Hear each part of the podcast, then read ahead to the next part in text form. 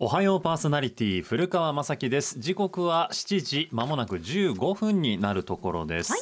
11月8日来週の火曜日と言いますとアメリカ連邦議会の中間選挙が行われる日でして国際面では連日大きく取り扱われているんですけれどもそもそも中間選挙って何なのか、うん今回の選挙にはどんな意味があるのか、はい今朝は国際ジャーナリストの小西克也さんに電話でお話をお伺いします小西さんおはようごおざいますます。あーどうも古川さんご無沙汰してます。ご無沙汰してますおはようございます。すみません朝早くに小西あさーいんえいえいえ大丈今夫です。秋田にいらっしゃるんですってねえええ国際教養大学あ今日授業が今日授業ですねはい大丈夫です か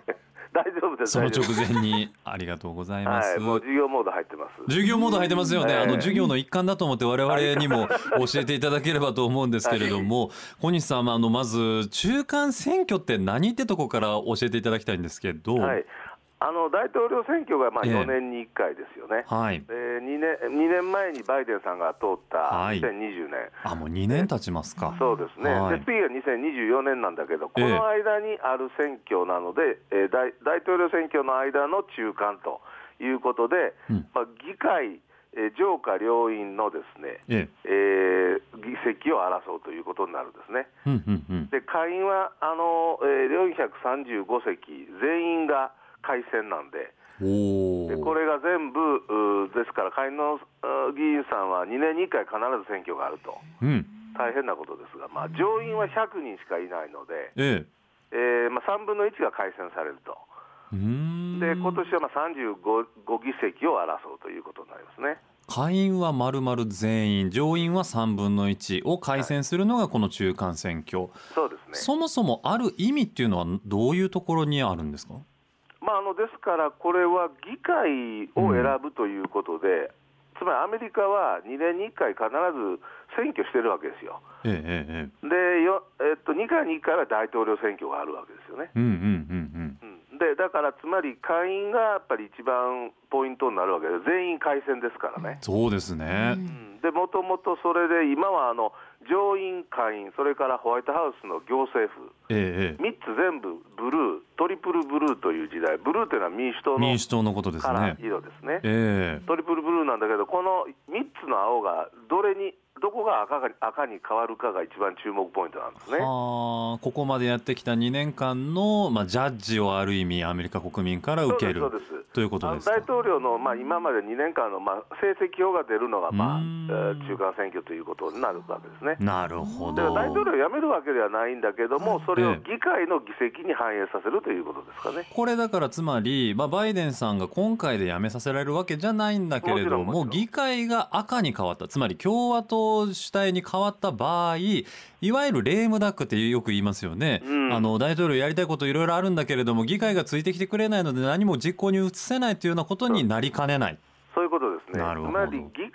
で法案が通らないということですね。で日本の場合は議員内閣制というか、あのつまり議会の多数党が必ず内閣をあそう作るとでいすうね制度になっているので、ええ少議会の少数派が内閣を作絶対作れないわけです、制そう度で的すそうにねです。アメリカは議会が、議会とそれから大統領とは別々に選挙してますかう、らん絶対にその逆になる場合も多くて。へえ近年、そういう傾向が強いですよね。さあそれがどうなるかというところですけれどもその舞台背景としてあるのはやっぱりアメリカの歴史的なインフレですよね小西さん。そうですね、まあ、もうじゅうー8%、9%、10%と言われてるんだけど、ええでも実はね、40年前、あのレーガンさんの時代に、ほう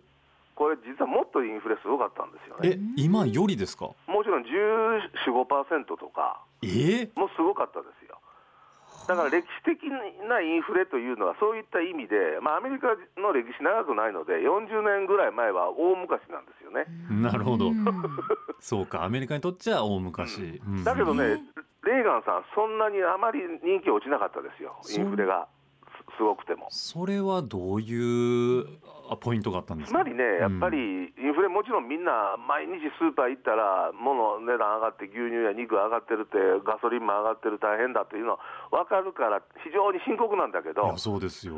あのどちらかというと、民主党は経済の問題を、この議論の争点から避けようとしてるんですよね。ああ、物価は高いんだけれども、ええそこじゃなくて、そこじゃなくて、別の土俵で戦おうとしてるから、うん、お前ら何もしてないというふうに野党から文句言われると、その別の舞台というのはどういうところなまあ、んですか、例えばこれ、争点4つぐらいあるんです、今回ね。四つも、え4つはつまり民主党が2つ攻めて、うん共和党が2つの分野で攻めようとしてて、ほう分野が違うわけですよね。ええでもちろんその野党、共和党は、この物価高、インフレの問題うん、うん攻めますよね、ですよね。もう一つはやっぱり都市の犯罪なんですよね、へえだからあ、の昔よりもちょっとやっぱりアメリカ物騒になってきて、まあ、いろんなところろでやっぱ犯罪率上がってるんだけど、統計的には実は下がっているんだけど、はいこれはいろんな例えばあのニュースになるような事件を、うん例えば共和党はやっぱうまくそれを利用して叩叩いてるわけですね。ね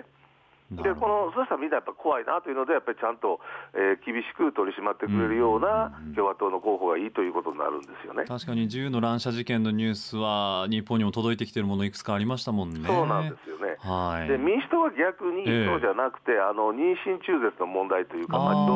ー女性のあれですよね、はい、そのはい。あの非常に妊娠中絶がやりにくくなる、ええ一部の州で、その問題と、あともう一つはその、いわゆる 2, 年前の大統領選挙で、その実は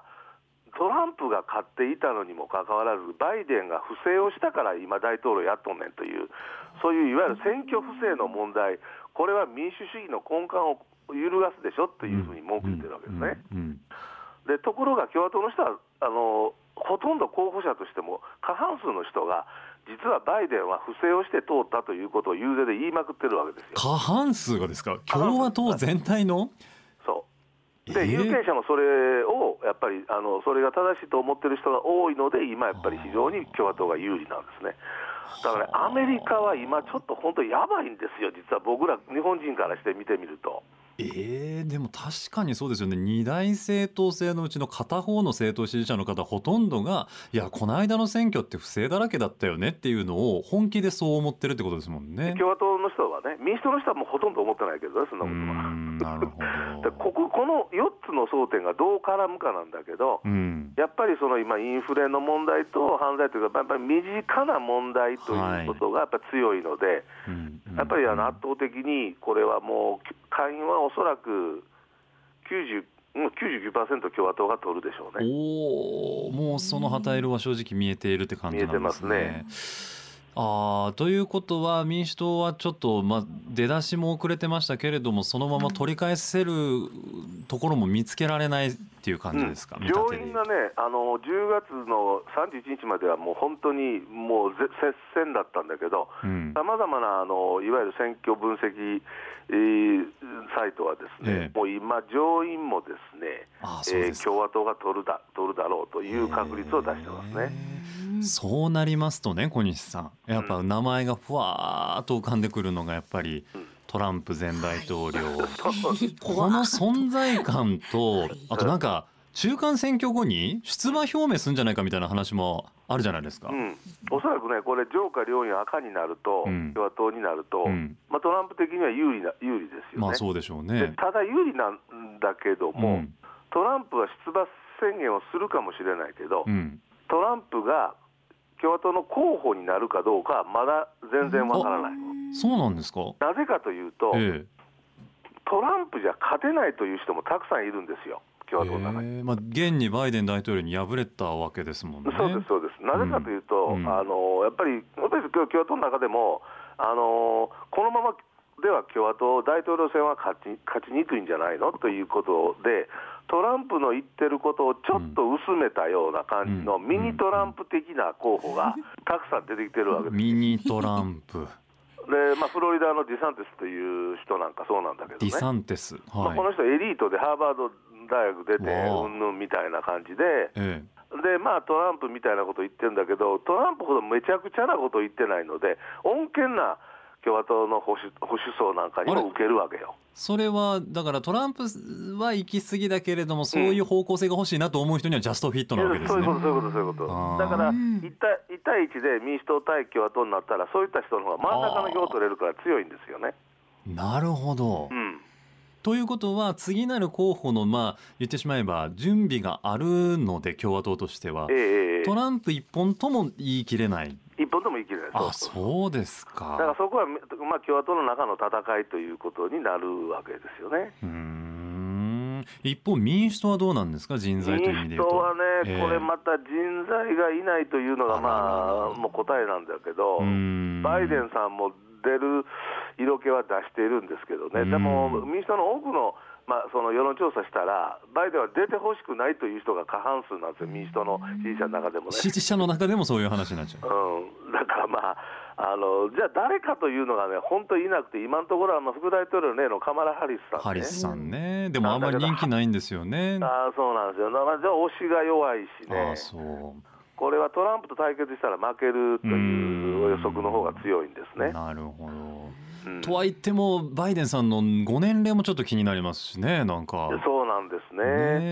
えだけど今のところはまあバイデンさんが一番確かに準備はできているんだけそど、うかまだ2年あると何が起こるかわからないですうーね。ん民主党ってのはそのいつも若いその人が出てきて、はいはい。知性のように現れて、みんな民主党候補がそれに恋に落ちると、うん。だほからその恋に落ちるという表現をするんだけど、でないと民主党ってのはあんまり勝てないんですよ。あそうですか。うん、だから60年代のケネディとか、うん。それからビル・クリントンとかもえ8え年もや、2期やりましたよね、あそとうかバラック・オバマとか、みんなやっぱりこう、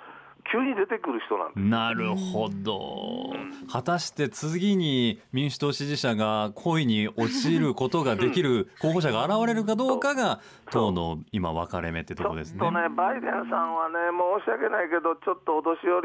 りいやーもうなんか声もなんかしそうゃがれ声やし、ね最恋に近落ちにくいよね、やっぱりなかな恋か。に、まあね、魅力は、まあ、他であるとは思いますけれどそもうそう、そうですね、ちょっと心配にもなります。さあ、運命の中間選挙は11月8日、来週の火曜日に行われるということで、小西さん、ありがとうございます。ありがとうございますあはい事前の情報がよく整理できました。やっぱ分かりやすいです、いつも。ありがとうございました。ありがとうございます。この後キャのスト授業以も。来でございますが。 あありがとうございます。ええ授業頑張ってください。またいろいろお話を聞かせてください。はいはいこちらこそありがとうございますありがとうございました。国際ジャーナリストの小西克也さんにお話を伺いました。